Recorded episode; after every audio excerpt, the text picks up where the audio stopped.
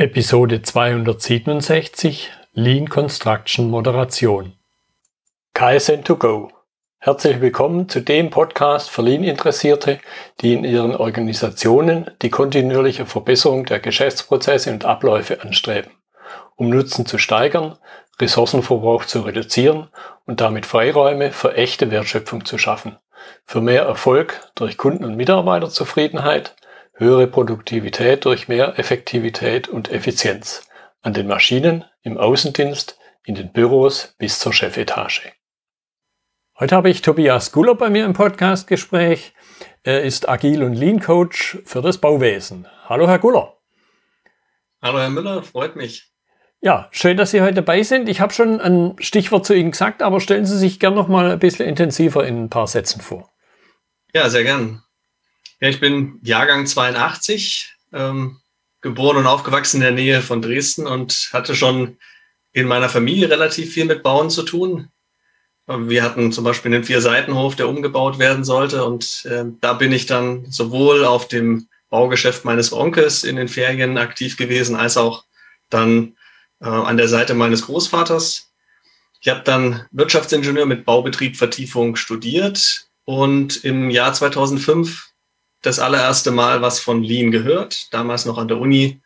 Und das war eine der ersten Vorlesungen, die wir hier in Deutschland hatten. Das war in Karlsruhe. Und ähm, 2010 habe ich dann angefangen, bei einem Mittelständler hier im Süden mit ja, der Implementierung von Lean-Methoden, dem Entwickeln von Workshops. 2014 bin ich dann in die Beratung gewechselt und äh, seitdem unterstütze ich Bauherren, Planer, Ingenieurbüros, Bauunternehmen und Nachunternehmer im Umsetzen von Lean-Produktionssystemen für mhm. deren.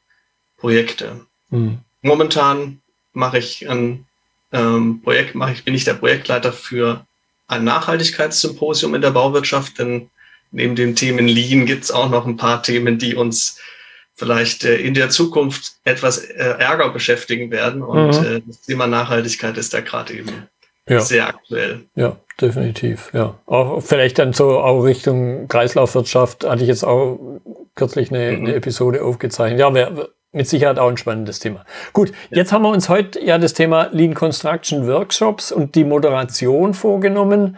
Und da zum Einstieg, ich vermute mal, die meisten der Zuhörer kommen jetzt eben nicht aus dem Baukontext, von ein paar Ausnahmen abgesehen. Mhm. Um was geht's da grundsätzlich? Ja, da geht es äh, einmal um Lean in der Bauphase und Lean in der Planungsphase. Das eine Lean Construction, das andere Lean Design. Und diese Workshops äh, vermitteln zum einen methodisches Wissen, also wie gehe ich mit Bauproduktionssystemen um, welche Verhaltensweisen brauche ich dort ähm, bei bestimmten anderen Lean-Methoden äh, zur Visualisierung, zur Arbeitsplatzstandardisierung. Ähm, die üben wir, dieses Wissen wird vermittelt und geübt und dann gibt es eben noch äh, Workshops, die im Projekt stattfinden und nicht nur reines, ähm, reine offene Trainings für Interessierte. Die haben dann noch zusätzlich zu dem Methodenwissen die Anforderung, das Team zu formen, was mhm. dort im Projekt zusammenkommt. Mhm. Und ähm, ja, da sind es zum einen Coaches ähm, in der Ausbildung, die natürlich Methodenwissen kennenlernen müssen äh, in der Bauphase und in der Planungsphase. Es sind aber auch Teilnehmer des Projekts, ähm, die dort dabei sind und ja, um was geht sonst? Ja, die Herausforderung verstehen und anwenden von Methodenwissen. Mhm. Ja, Sie, Sie haben es gerade schon gesagt, Stichwort Teilnehmer. Da, da möchte ich noch ein bisschen tiefer reingucken, weil allein wenn man sich die Gewerke im Baukontext anguckt, hat man ja in einem, ja, ich glaube, mittlerer zweistelliger Bereich. Das heißt, wer, wer sind dann typische Teilnehmer? an, an diesen Lean Construction Workshops und auch unter, mit diesen zwei Ausrichtungen, wie Sie es gerade angedeutet haben. Ja, das ist ähm, in der Bauphase natürlich der Bau- und Projektleiter, der Montageleiter oder Obermonteur und in der Planungsphase dann zusätzlich vielleicht noch der Planer, Architekt und Ingenieur, der Bauherr, vielleicht auch ein Projektsteuerer, der dabei ist. Und ähm, wenn wir jetzt äh, uns die Moderationen von solchen Workshops anschauen. Die möchten vor allen Dingen von den Bau- und Projektleitern erlernt werden, von den Planern ähm, und von angehenden agilen und Lean Coaches, also mhm. aus der Bau- und aus der Planungsphase. Ja, auf, auf das Agil wird, wird man bestimmt nochmal kommen, weil das ist definitiv ein Punkt, der mich auch besonders interessiert. Aber vielleicht noch, noch mal ein bisschen durch die inhaltliche Brille geguckt. Mhm. Sie hatten es ja auch schon angedeutet, Methoden und Werkzeuge. Jetzt nicht so sehr, oder auch der Moderation vielleicht, aber eben speziell durch die Lean Construction Brille, durch die Lean Brille auch. Was, was sind da typische Inhalte dieser Workshops? Also mit Sicherheit immer Lean-Prinzipien. Das heißt, es geht um die Methoden und die dahinterstehende Vision und Kultur. In der Bauphase sind das Simulationen zu Push und Pull, zu Losgrößen und Fluss, wie das Last-Planner-System mhm. oder die Parade der Gewerke.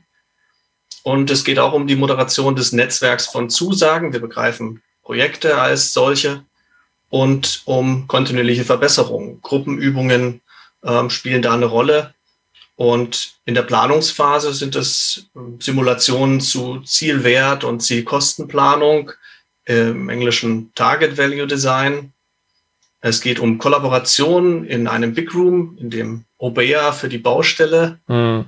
um Gruppenübungen zu Choosing by Advantages, Methode zur kollaborativen Entscheidungsfindung. Und es geht um die Macht von Iterationen. Da spielen wir Ballpoint. Es geht um agile Adaption des Last Planner Systems, also um die Rolle von jemanden wie einem Product Owner oder einem Scrum Master und dem Team in einer Planungsphase eines Lean Projekts. Und das sind so die äh, methodischen Ansätze. Und ja, dann gibt es natürlich noch den Block Moderation von solchen Workshops. Das ist dann meistens ein separater Inhalt, der auch teilweise separat trainiert wird.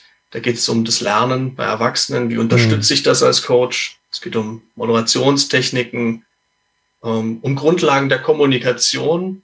Ich habe da häufig, wie gesagt, Bauleiter oder Projektleiter, die als Beauftragte für das Thema Lean in den Unternehmen erstmal durch ein Projekt gehen und später dann auch dieses Wissen, was sie angewendet haben und verstanden haben, plötzlich dann auch weitergeben sollen. Und dann kommt es ganz stark darauf an, wie trete ich vor Gruppen auf, mhm. wie führe ich Teams und Gruppen und wie erstelle ich denn so eine Detail-Outline für einen Lean-Workshop, wie konzipiere ich die einzelnen Teile. Und das lernt man dann in Moderationsworkshops, in Einzel- und Paartrainings mit Feedback der Gruppe und äh, durch Gruppenübungen. Mhm. Jetzt ist ja die Baubranche im Allgemeinen eine ziemlich alte Branche. Ich denke da immer so ein bisschen flapsig oder sage immer so ein bisschen flapsig, ja, vor viereinhalbtausend Jahren, äh, um, den, mhm. den Napoleon da schon fast zu zitieren, äh, Pyramiden und, und Pharao und so weiter. Hat das in irgendeiner Weise auch Einfluss auf die vielfältigen Themen, wie Sie sie gerade aufgezählt haben? Ja, ähm, vor allen Dingen, wenn ich mit einem Workshop starte. Also die Herausforderung dabei ist, die Leute aus einem Arbeitsalltag rauszuholen, mhm. einen Boden zu bereiten, um sich auf eine neue Erfahrung einzulassen. Das heißt, ich brauche eine sichere Umgebung. Ich muss zeigen, ähm, dass es sicher ist, hier nach vorn zu treten, ins Rampenlicht. Ähm, ich möchte, dass die Leute sich in diesen Workshops vernetzen, gerade wenn es darum geht, im Projekt ein Team zu formen ich möchte eigentlich damit dann den Start für eine Teamarbeit legen und das bedeutet im Bauwesen immer einen Kulturwandel zu initialisieren, ja. weil dort sind Anschuldigungen in Besprechungen eigentlich die Regel und der Umgangston nicht geeignet für einen KVP. Ja, ja. Deswegen, also das kann man sich vielleicht nicht vorstellen, wenn man es so nicht kennt, aber das sind alles einzelne Unternehmer mit einer eigenen äh, Agenda und da ist es einfach nicht schlau, sich ähm, als erster dort äh, bei einem Fehler ähm, ja aus der Deckung zu wagen. Mhm. Und deswegen wird erstmal ganz skeptisch auf Kennzahlen geschaut und auf Ursachenanalysen, weil das eigentlich was ist, was in der Vergangenheit benutzt wurde, um ähm, ja, Verhandlungsmasse bei späteren Nachträgen oder anderen aufzubauen. Ja. Und das äh, da jetzt die Leute zu entwaffnen und zu sagen, alles auf Null, wir fangen hier was wirklich Neues an. Das ist einfach sehr schwer, weil die Leute gebrannte Kinder sind. Baubranche ist tatsächlich ja. eine Branche, die sich nicht groß bewegt hat in den letzten tausenden Jahren. Ja, ja Sie, Sie haben es gerade gesagt, äh, auch mal die, die, die Waffen, Waffen sein lassen. Ein, mhm. Mir bekannter Anwalt aus dem Bau- und Architektenrecht hat mal gesagt, im Grunde herrscht jeden Tag Krieg auf einer Baustelle. Leider ja. Und das ähm, rauszubekommen, ist vor allen Dingen auch für die mhm. Lean-Coaches sehr anstrengend. Ja. Ähm, weil die kommen ja aus diesem Umfeld, sind meistens sogar die erfahreneren Leute und die brauchen jetzt ein starkes Coaching im Projekt in den ersten Wochen, weil allein mit einem Workshop und ich habe das mal geübt und das war in einer sicheren Umgebung und jetzt geht es aber in den Einsatz. Da fällt man schnell zurück in die alte Rolle und dann ist es gut, einen Coach an der Seite zu haben, mhm. Ähm, sich vielleicht auch erstmal vom Coach was abzuschauen und dann wirklich in den 1 zu 1 Review zu gehen, nach jeder einzelnen Besprechung und verschiedene Aspekte durchzugehen, weil man das einfach neu üben muss. Das ist wie, ja, diesen Umgang nochmal komplett neu einüben. Ja, und eben Dinge, wo man vielleicht sogar nach dem Motto, wer die lautische Stimme hat, gewinnt, mhm. wo man vielleicht sogar in der Vergangenheit ja, ich sag mal, gute Erfahrungen gemacht hat. Gut im Sinne von, ja, es funktioniert, wenn ich halt an Brüder loslasse. Ja, genau. Also dieser, diese Rolle des ehrlichen Maklers mhm. ähm, ist für viele schwierig und deswegen trennen wir auch in fast allen Pilotprojekten ähm, die Rolle zwischen von einem Lean Coach oder einem anzulernenden Lean Coach und dem Bauen-Projektleiter. Mhm. Ich ähm, ziele mit meinen Schulungen und Trainings darauf ab, dass wir durchaus Projektleiter und Bauleiter dazu entwickeln, irgendwann in der Lage zu sein, sich selbst, die Gruppe und den Prozess zu beobachten und alles dreist gleichzeitig im Projekt zu optimieren, zu monitoren und immer wieder zu sehen, wo haben wir jetzt hier vielleicht irgendwo Ironie, die sich einschleicht oder Sarkasmus? Mhm. An welcher Stelle sind wir nicht ehrlich? Wo hat jemand ähm, nicht alles gesagt, was er sagen will? Warum ist das so? Was haben wir hier äh, hinter den einzelnen Verhaltensmustern? Und das ist was, was jemand, der sich als erstes mit sowas befasst, das hat er einfach noch nicht verinnerlicht. Und dazu ja. braucht es einfach ein bisschen ja. Coaching und Erfahrung dadurch. Ja, und ich glaube, es kommt halt auch noch dazu, dass, ich sag mal, der, der klassische Bauleiter natürlich ein Stück weit auch zwischen allen Stühlen sitzt. Einerseits zwischen seinem Bauherren, andererseits, wenn er jetzt meinetwegen einem Unternehmen zugeordnet ist, natürlich dort seiner Führungskraft. Andererseits weiß er natürlich genau, dass alle Nachunternehmer, wenn man die zusammenschmeißt und die nicht wollen, dann ist er im Grunde hart ausgedrückt eine arme Sau, weil er ja nichts bewegen kann, wenn die nicht mitmachen. Also eine Kultur des Respekts ist ganz wichtig mhm. und dieses ähm, System der Kollaboration für so ein komplexes Vorhaben wie ein Bau- oder Planungsprojekt ist zentral und es gibt Menschen, die können oder wollen nicht kooperieren. Und für die ist das System auch nicht gemacht. Das heißt, es ist jetzt nicht ein Kuschelkurs, weil wir ähm, anfangen, respektvoll miteinander umzugehen, sondern das bedeutet eben auch, Zusagen und Verpflichtungen gegenüber der Gruppe und dem Prozess einzugehen. Und da kann es manchmal sehr hilfreich sein, das in einer Atmosphäre zu machen, die offen und transparent ist, denn dann entdecke ich viel schneller, kann jemand oder will jemand nicht kooperieren, mhm. vielleicht darf er auch nicht, gibt es auch, dass Nachunternehmer nicht kooperieren dürfen, weil sie eigentlich Nachträge generieren sollen. Und für die ist das dann nichts. Also da muss ich mich gegen die Schwankungen im System, die jemand äh, produziert, der mit einer versteckten Agenda spielt, gegen den muss ich mich schützen. Gegen den muss ich das Projekt und den Prozess schützen.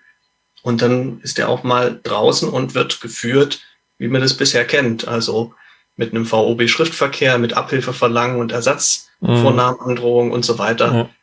Ja. Und man baut dann halt einen Puffer um diese Person, um mit dem Projekt äh, stabil vorangehen zu können. Ja, das ist halt im, im Grunde ja, wie Sie es auch schon angedeutet haben, Jahrzehnte, Jahrhunderte lange Praxis, speziell wenn man dann in die, in die großen Dinge rein, reingeht, in die großen Bauvorhaben mhm. mit großen Mitspielern, die ja zum Teil eigene Abteilungen haben für das Thema Nachtragsmanagement. Richtig. Und ähm, das zwischen den Stühlen sitzen für einen Bauleiter ist äh, gerade dann, wenn er schon was Neues macht und eine neue Methode lernt, zu viel dann auch noch neues Verhalten von sich und von anderen so zu übersehen und zu überblicken im Projekt und in der Besprechung, äh, dass er da auch noch Vorbild sein könnte. Deswegen oder anleiten könnte. Mhm. Deswegen trennen wir das und deswegen gibt es diesen Lean Coach, den wir dann auch immer als Expertenstelle für das Thema Lean und Lean-Schulungen weiterbilden, dann eben speziell mit diesem Moderationswissen. Hm. Vielleicht an der Stelle noch, noch die Nachfrage, meinen Sie haben es angedeutet, welche Rolle typischerweise die Teilnehmer haben. Was mir jetzt gerade noch durch den Kopf geht, ist, muss jemand auch auf einer, auf einer eher soften Ebene irgendwelche hm, ja, Voraussetzungen mitbringen? Was zeichnet jemand aus, der auch dem Thema der jetzt nicht nur geschickt wird, um es mal so auszudrücken. Ich meine, das kennen wir, glaube ich, alle, dass man halt Teilnehmer in, in Workshops oder in Trainings hat, wo halt irgendwo der Chef gesagt hat, geh mal dahin. Ja, ganz richtig. Ja, wir haben da, wir stecken da in einem Dilemma. Als Branche haben wir ähm, vor allen Dingen ein Bild vermittelt, dass wir Bauleiter als die stressresistenten und belastungsfähigen, reisewilligen und äh, im Prinzip für das, sich für das Projekt verschreibenden Leute sind. Und dann äh, bewerben wir das auch noch in den Stellenanzeigen so. Das heißt, wir bekommen jetzt nicht unbedingt die Person, die ähm, Nuancen in einem Gespräch wahrnimmt oder hinter eine Botschaft blickt oder äh, in Bezug auf kollaborative Umgangs- und Sprachformen besonders erfahren wäre. Das lernen die Projektleiter und Bauleiter erst im Projekt und manche lernen das besser und manche schlechter. Mhm.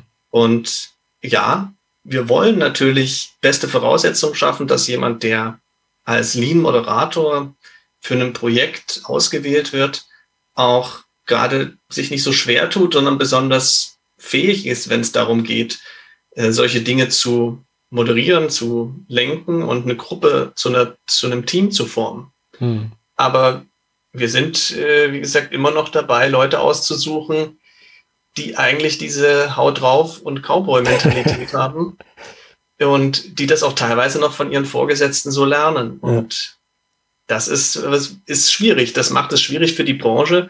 Und deswegen braucht es diese Schulungen, das Coaching und in einem wahrscheinlich größeren Maße, als ich das jetzt in einer anderen Branche oder mit einem anderen Berufsbild vorfinden würde.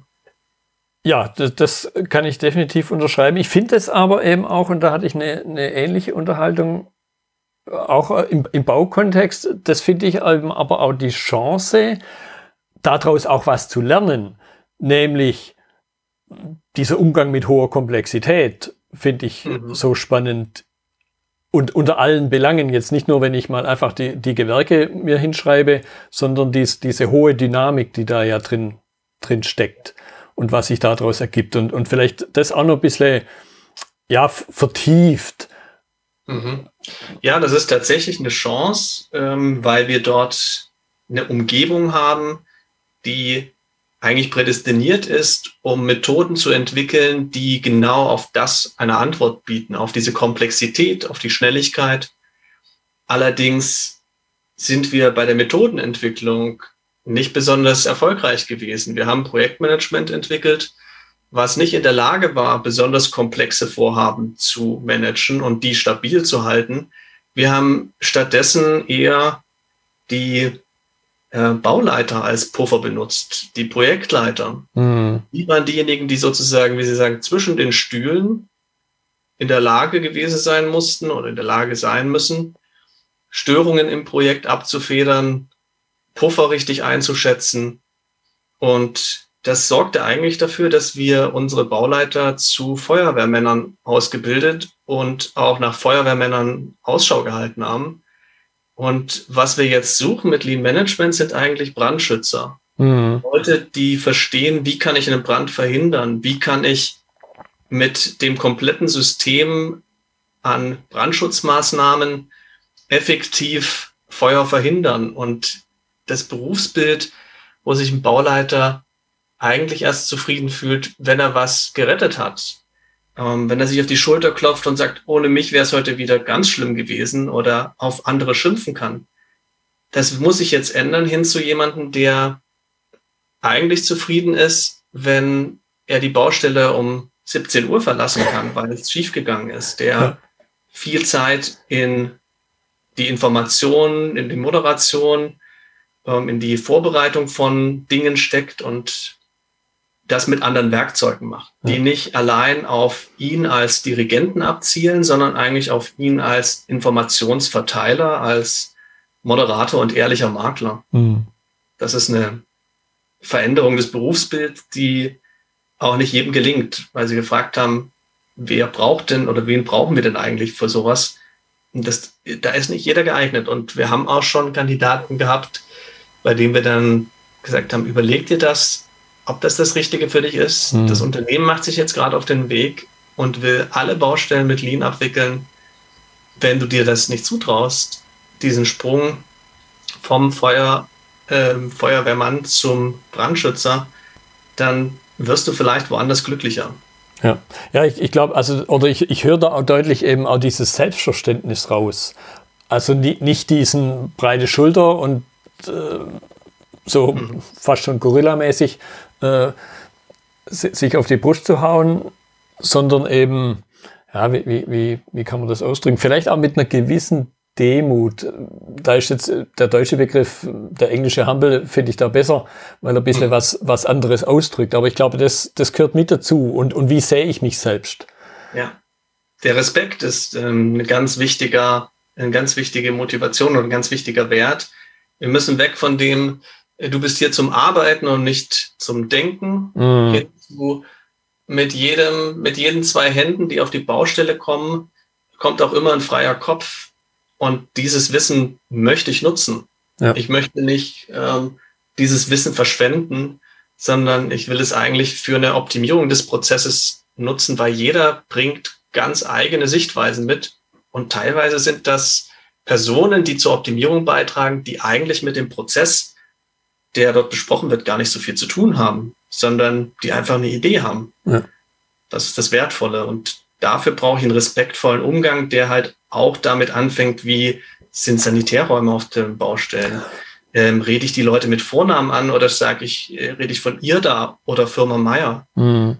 Oder sage ich sowas wie ihr müsst? Also lasse ich jemanden eine Wahl zu prüfen, ob Voraussetzungen äh, äh, geschaffen werden können oder gebe ich ihm ein Ultimatum? Ihr müsst bis nächste Woche das und das. Wenn was gemacht werden muss, kann ich nicht mehr die Möglichkeit prüfen, ob es denn überhaupt erfüllt werden kann. Mhm. Und dann mhm. bin ich als Nahunternehmer immer in der Bredouille, ähm, sage ich jetzt was und riskiere mein positives, gutes Verhältnis zur Bauleitung, was ich vielleicht später nochmal brauche. Oder mache ich sowas wie eine Absichtsbekundung. Ich muss ja nicht sagen, dass es definitiv nächste Woche Freitag fertig ist. Ich könnte ja sowas sagen wie, ja, müsste schon klappen oder im Prinzip schon oder ja, wenn nichts dazwischen kommt oder wenn Sie sagen, dass ich Montag anfangen kann. Also das heißt, wir bekommen ganz viel Unsicherheit rein, weil Leute sich nicht trauen, Zusagen zu machen, weil die immer bedeuten, ich werde an die Wand gestellt beim nächsten Mal. Mhm. Und jeder versucht sich gegen diese Schwankungen, die wir in einem System haben, abzusichern, indem er keine Zusagen macht, sondern eine Absichtsbekundung. Ja. Und wenn ich aber ein Projekt als Netzwerk von Zusagen betrachten möchte, dann muss ich dahin kommen, dass jemand eine Zusage machen kann. Das heißt, er müsste die Informationen haben, die er braucht, um Zuverlässigkeit für seine Aussage zu garantieren. Und die Information hat er heute nicht. Wenn jemand anderes den Terminplan macht und ihm sagt, wann er was zu tun hat und er nicht sieht, wer arbeitet vor mir, hinter mir, für wen mache ich das, was braucht er eigentlich, was bekomme ich eigentlich als Vorleistung, wenn er also im Wertstrom nicht mitgeholfen hat, den zu erstellen, zu optimieren oder Wert aus seiner Sicht überhaupt mal zu definieren, dann wird es ganz schwierig, da Zuverlässigkeit reinzubringen, weil keiner hat ein Interesse dran. Mhm. Jeder freut sich, wenn er nicht zu einer Aussage oder zu einer Zusage ähm, gezwungen wird, sondern vielmehr sich mit einer Absichtsbekundung beim nächsten Mal schon wieder rausreden kann und die Entschuldigung quasi schon vorbereitet. Ja, ich konnte ja nicht, weil der andere hat oder ich wusste ja nicht, dass du erst das und dann das oder wenn du mir gesagt hättest, dass wir da hinten anfangen oder in der Geschwindigkeit arbeiten müssen. Aber so bleibt das alles im Nebel und ähm, man wundert sich dann immer wieder, warum das immer wieder schief geht. Hm, hm. Ja, und, und da höre ich definitiv eben auch raus, das sind die großen, die großen Ähnlichkeiten mit im Grunde allen Industrien, weil ich vermute mal, das begegnet Ihnen auch. Mir begegnet es definitiv. Ha, Lean und so Zeug, vielleicht auch noch japanisch, das funktioniert bei uns nicht. Mhm. Das ist ja im Grunde der Klassiker in nahezu jede Branche, mal vielleicht den Automobilkontext ausgenommen, aber selbst da mhm. schwingt es immer mal wieder mit kommt immer wieder, ist nicht für uns gemacht oder äh, wir machen doch Unikate, das ja. andere ist doch äh, Serienfertigung, ja. wir sind doch auf der Baustelle und nicht in der Halle. Also diese Überlegungen oder diese Argumente kommen immer wieder. Und wenn man dann erklärt, naja, Lean Construction und Lean Management in der Produktion, Lean Production, hatte in den ersten Jahren gar nichts miteinander zu tun. Wir hatten Bauingenieure, die sich Gedanken gemacht haben und dann 93, als sie das erste Mal ein Paper vorgestellt haben und das erste Mal eine Konferenz dazu stattfand, haben andere Wissenschaftler gesagt, Mensch, das, was ihr da macht, das sieht irgendwie aus wie Pull und das habe ich in einem Buch gelesen von einem Womack und Jones. Das solltet ihr euch mal anschauen. Das, was ihr hier macht, das ist nicht mehr Terminplanung. Ihr macht hier irgendwie Produktionsvorbereitung und Produktionsplanung. Das sieht äh, ganz nach KVP aus, was ihr da macht. Mhm. Also mit den ersten Methoden wie dem Last-Planner-System war eigentlich nicht beabsichtigt, eine Lean-Methode zu entwickeln, sondern Stabilität für Bauabläufe zu bekommen. Und dann ist man irgendwie dazu übergegangen und hat festgestellt, ja, da gibt's mehr Parallelen äh, als Unterschiede. Wir nennen das Lean Construction. Das ja. war dann 93. Ja. Ja, ja und, und eben das, was ich vorhin gesagt habe, ich, ich glaube, man kann den Spieß auch ein Stück weit umdrehen und eben, wenn man aufeinander zugeht, man die, ich sage mal, die, die klassische Lean-Szene, möchte ich es mal nennen, und eben die, die Bau, den Baukontext, das Bauwesen mit seiner hohen Komplexität, kann man vielleicht auch was von denen lernen, wie die damit umgehen. Und mein, irgendwie scheinen sie es ja hingekriegt zu haben, denn so Dinge wie die Pyramiden stehen heute noch. Mhm. Und andere Sachen, auch wenn es manchmal nicht so funktioniert, wie man sich vielleicht vorgestellt hat. Ich nehme jetzt da keine größeren Bauvorhaben. Zum Schluss steht es dann doch und überdauert auch in der Regel einiges an, an Zeit. Ja. Also sicher, also alle Branchen, die mit vermeintlichen Unikaten zu tun haben. Also wenn ich jetzt mir Boote anschaue, Satelliten oder große Anlagen, dann ähm, haben die für sich immer äh, proklamiert, wir haben Unikate und äh, deswegen lässt sich Lean da nicht anwenden. Auch dort, wo wir Einmaligkeit von Beziehungen haben an bestimmten Schnittstellen oder da, wo es äh, wegen der Einmaligkeit vielleicht auch besonders komplex wird oder schnell sein muss, ähm, dort wird häufig das Argument gebracht, äh, bei uns lässt sich Lean nicht anwenden. Mhm. Aber in der Baubranche haben wir genau das geschafft. Und ja. natürlich finden wir auch wiederholende Prozesse, wiederholende Elemente in jedem Gebäude. Und sicherlich lässt sich dort auch Takt und ähm, die Einhaltung von Takt garantieren oder sicherstellen. Mhm. Man kann sagen, dass dieses m, hm, Projekte als ein Netzwerk von Zusagen zu sehen, eigentlich für alle Branchen Mehrwert wäre. Und alles hat irgendwann mal als Projekt angefangen. Bevor wir angefangen haben, Kühlschränke in Serie zu bauen, war der erste Kühlschrank ein Projekt. Ja, also alle Entwicklungsprojekte sind Projekte. Ja ja, definitiv. Und die Optimierung des Wertstroms mit allen Kunden ähm, ist was, was häufig auch zu kurz greift. Wenn ich jetzt ähm, mir Automobil, Automobilbranche anschaue ähm, oder auch andere stationäre Fertigungen, da hört diese Kundenbeziehung bei Vorgänger-Nachfolger-Prozess an den Werksgrenzen auf, aus. Aber ich habe doch noch Lieferanten, ich habe noch äh, Zwischenhändler. Und wenn wir im Bauwesen uns anschauen, was wir bei der Planungsphase mit integrierter Projektabwicklung bis zum Bauen hinbekommen, sogar bis zum Betreiben, sind wir da teilweise bei der Integration des Wertstroms manchen Branchen vielleicht ein Stück weit voraus. Ja, definitiv. Und, und im, im Grunde kann man ja so weit gehen zu sagen, wenn man es nicht in irgendeiner Weise integriert, dann kriege ich nicht Stein auf Stein.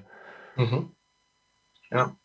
Und was vielleicht noch besonders ist, was andere Branchen äh, sich dann in dem Bezug anschauen könnten, ist die Didaktik beim Aufbau dieser Workshops und da aus einer Gruppe von Experten ein echtes Hochleistungsteam zu formen.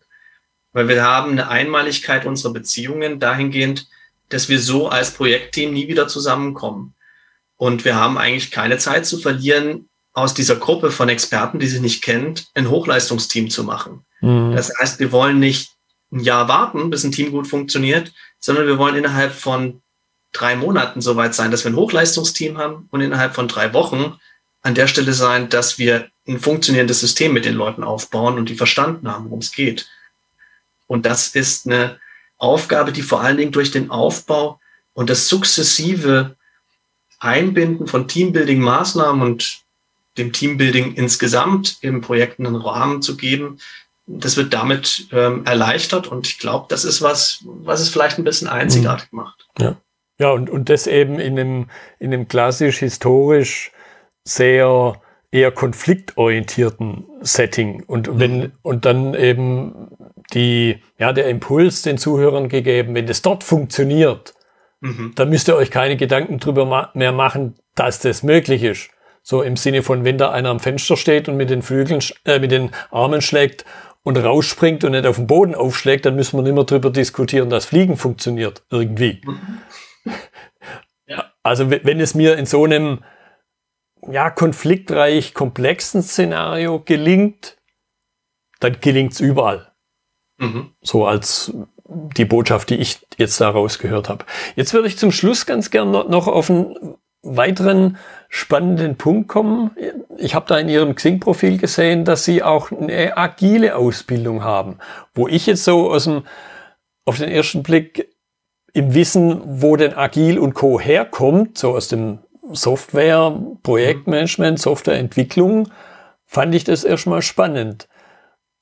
Mhm. Das heißt, wenn Sie darüber noch ein bisschen erzählen, wie, wie Sie agile Elemente in sowas ja, greifbar, statisches, wie, wie ein, ein Bauprojekt und, und eben zum Schluss dann das Gebäude, wie das da zusammenpasst, finde ich eben spannend. Ja, das ähm, ist tatsächlich mit äh, Lean Management in der Planungsphase für uns ähm, dazugekommen. Lean Construction waren so die ersten Entwicklungsschritte und da hat man bis 1997 eigentlich auch gut zu tun gehabt, sowas äh, zu entwickeln, weiterzuentwickeln. Und dann waren so die ersten Projekte, wo man festgestellt hat, äh, wir brauchen eigentlich die Leute, die später mal das Ganze bauen in unserer Planungsphase, weil was wir jetzt machen, ist, wir planen das Bauprodukt und wir haben zu wenig Know-how, um den Bauprozess dazu passend zu optimieren. Also was aus der Fabrikplanung bekannt ist, dass man Produktionsprozess und Produkt zusammenplant. Das ist im Bauwesen dann 97 das erste Mal so ein bisschen interessanter geworden. Und dann hat man angefangen, so nach und nach immer mehr ähm, Prozesswissen aus der Ausführung in die Planung einzubinden. Und plötzlich waren wir äh, mit den Lean-Methoden, die wir aus der Ausführung kannten und auf die Planungsphase anwenden wollten, an einem Punkt, wo es hm, irgendwie schwierig wurde. Wir haben festgestellt, in der Bauphase später, da geht es um Stabilität. Wir wissen, wo wir hinwollen und wir haben das auch schon ein paar Mal gemacht, aber den genauen Prozess mit den Beteiligten, den müssen wir jetzt stabilisieren. In der Planungsphase wissen wir eben nicht, wo wir hinwollen. Wir wissen nicht, wie das Gebäude aussehen wird, wenn wir anfangen zu planen. Wir wissen nicht, wie die Probleme sind. Wir sind in einem viel un vorhersagbarem ähm, ähm, Umfeld. Das heißt, wir wissen das Ziel nicht genau und wir kennen auch den Prozess nicht genau. Wir wissen also nicht, welcher Fachplaner muss sich zu welchem Zeitpunkt mit wem abstimmen, damit welche Verschwendung minimiert oder welcher Fehler in der Planung gar nicht erst gemacht wird. Ich möchte ja keine Wolken um äh, Pläne zeichnen und dort den, die Kollision markieren, sondern ich möchte ja möglichst keine planen. Und da kam mit äh, der Umsetzung von multifunktionalen Teams, wo also einer der Bauwissen hat, einer der Planungswissen hat, einer der Kundenvertreter ist, so ähnlich wie wir es im agilen Kontext auch haben, wie wir die Teams zusammensetzen. Ähm, da kam dann plötzlich äh, die Perspektive rein, dass wir da auch andere agile Steuerungsmethoden brauchen. Das erste Mal war das 2005 und ähm, wieder mal waren die USA da Vorreiter. Die hatten da 2005 schon 15 Jahre Lean hinter sich und ähm, haben dann festgestellt, ja, das geht eigentlich mit den agilen Methoden. Wir müssen es ein bisschen anpassen, aber schnelle Iterationen ist was, was wir in der Planungsphase super gut umsetzen können. Multifunktionale Teams wollen wir, wir brauchen das Wissen aus der Ausführung, um Prozess und Produkt zu planen. Hm. Lasst uns doch vielleicht zusammen in einem Raum zusammenkommen, um diese Effekte, die sich ergeben, weil ich nicht mehr erst zeichnen muss, um meine Idee zu kommunizieren und das verschicken muss per Mail. Lasst uns das doch nutzen, weil wir hier einfach von Tisch, einem Tischseite zur nächsten Tischseite sprechen können. Und ähm, sowas wie eine echte Kollaboration und das Ganze zu optimieren, kam dann noch mit neuen Verträgen dazu, so dass wir immer ähnlicher wurden zu agilen Teams, die als Teams in Unternehmen ähm, zusammenkommen und sowieso schon ein gemeinsames Ziel haben oder eine gemeinsame Ausrichtung. Und das Last Planner System musste dafür dann noch agil adaptiert werden. Es brauchte neue Rollen. Aber wir waren so in der Lage, in der Planungsphase mit agilen Methoden die Steuerung genauso wie die Prozesse zwischen den Planungsbeteiligten zu optimieren. Das war was, was neu dazu kam und das hat sich dann wiederum auf die Bauphase auch ausgewirkt, dass wir angefangen haben, unsere täglichen Kurzstehungen, unsere Daily Huddles mhm. mit Methoden aus den Scrums, ähm, aus den Scrum, Daily Scrums zu ergänzen und ähm, schnelle Iterationen und das Arbeiten mit Standards, ähm, mit Schablonen oder ähm, Feedback von Kunden in einem höheren Rhythmus war was, was wir dann auch auf der Baustelle genutzt haben, nur dass da halt nicht Kunde Endkunde ist, sondern halt Prozesskunde. Und ähm, dass wir teilweise ja Losgrößen reduzieren, indem wir nicht mehr erstmal was bauen, um zu wissen, ob es richtig ist, ein Muster bauen, sondern dass wir uns gerade bei Prozessen, die wiederholbar sind, ähm, sowas ähnliches wie ein Mockup machen. Ähm, wir sprechen das erstmal durch. Und wenn es mit dem Durchsprechen noch nicht klar ist, schreiben wir es auf. Und wenn es mit dem Aufschreiben noch nicht klar ist, machen wir das erste Element. Und äh, das erste Element wird mit einer Kamera begleitet. Mhm. Und dann sieht man, was könnte man hier noch optimieren, wenn man jetzt 400 äh, von diesen Fassadenelementen bauen will. Ja wenn man das erste gebaut hat. Ja. Ja, sehr spannend. Ja, und ich, höre da einen Begriff, oder einen Begriff, den ich da immer wieder gern verwende, ja, so moderner Robin Hood sein. Also im Sinne von bewährte Methoden, funktionierende Methoden aufgreifen und selbst verwenden. Mhm. Ja. Ja. ja, leider gibt es dazu noch keine richtige Schulung. Das heißt, ähm, wo wir uns jetzt momentan bedienen, ist bei den Scrum- und agilen Schulungen, die es gibt für die Software und die Übersetzungsprozesse muss man dann so machen, dass man äh, das auf den Baukontext anwenden kann. Deswegen haben wir angefangen, gerade in Projekten Schulungen für die Teilnehmer zu entwickeln, dass sie mit ihrer neuen Rolle als Product Owner oder als Scrum Master zurechtkommen. Ähm, der Bauherr oder Bauherrenvertreter, der häufig in so einer Rolle als Product Owner steckt, der kennt das nicht. Für den ist das neu. Der Scrum Master oder der Lean Coach, der jetzt mit anderen Aufgaben betraut wird in der Planungsphase, für den ist das auch neu. Und äh, da wartet nochmal eine Anpassung von dem, was man sonst in offenen Workshops überall sieht, für die Projektteams nötig. Mhm. Ja, und das sind eben auch wieder, und das finde ich, ist dann die, die ganz große Gemeinsamkeit, wenn man auf was Neues stößt, nicht krampfhaft danach zu suchen, warum es nicht funktioniert. Also Gründe, alter Spruch, nicht nach den Gründen suchen, sondern nach den Wegen, wie ich es doch integrieren kann. Ja, und das ist bei einem Projekt, was auf Einmaligkeit gemacht ist, also ein echtes spieltheoretisches Problem, was erst gelöst wurde, als man gesagt hat, wir machen neue Vertragsformen dazu. Weil äh, wenn ich dich nur ein einziges Mal im Leben sehe, dann ja. äh, versuche ich möglichst lange äh, mit meiner versteckten Agenda hinterm Berg zu halten und irgendwann später äh, haue ich dich übers Ohr. Und das zu vermeiden, brauchte einen Vertrag. Einen Vertrag, der alle in ein Boot setzt, so ähnlich wie bei einem Joint Venture.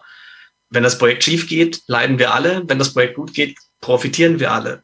Und mit alle sind hier mindestens drei Parteien immer gemeint. Der Bauherr, der Planer und der Ausführende, der GU oder der Generalplaner zum Beispiel, als Planer und Ausführer. Und wir haben diese Verträge in Deutschland lange Zeit nicht gehabt. wir haben erst seit 2019 die allerersten Projekte, bei denen wir integriert als Team mit einer integrierten Form des Bauvertrages unterwegs sind. Und das sind momentan alles noch Einzelverträge, die so nach und nach und mit freundlicher Unterstützung des Deutschen Baugerichtstags ähm, auch versucht werden, in das BGB aufzunehmen, mhm. weil wir brauchen diese Kollaboration. Wir brauchen neue Formen der Kollaboration. Und dafür braucht es auch neue Verträge, die es ermöglichen, dass alle wirklich das gemeinsame Ziel haben, nämlich das Ziel des Bauherren, Kosten optimieren und Qualität optimieren und Bauzeiten unterbieten. Und das ist normalerweise was, ähm, was sich nicht gleichzeitig erledigen lässt. Wenn ich aber alle Leute in ein Boot packe und sage, ihr seid jetzt ein Unternehmen auf Zeit, ein Projekt auf Zeit, wo ihr alle mhm. an den Gewinnen profitiert, aber auch alle was drauflegt, wenn es schief geht, ähm, dann habe ich plötzlich eine ganz andere Logik, wenn es dann darum geht, die beste Lösung zu finden, weil dann nicht mehr wichtig ist, dass ich möglichst viel Leistung umsetze, um besonders äh, viel dran zu verdienen, sondern es geht eigentlich darum, möglichst viel einzusparen, damit vom Budget was übrig bleibt, was ich wieder aufteilen kann ja. unter den Beteiligten. Ja. Also da sind spannendere Sachen durch den Vertrag ermöglicht worden als durch die Methoden, weil nur mit den Methoden allein wären wir bei integrierter äh, Projektabwicklung lange noch nicht so weit. Hm.